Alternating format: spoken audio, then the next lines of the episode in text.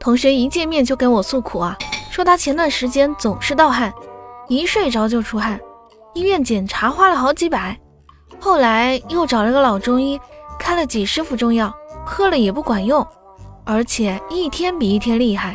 我问道：“那后来呢？咋好的？”一问到这儿，嗯，我明显看到同学嘴角一抽搐啊，愤愤地说道：“哼，我换了一个薄一点的被子。”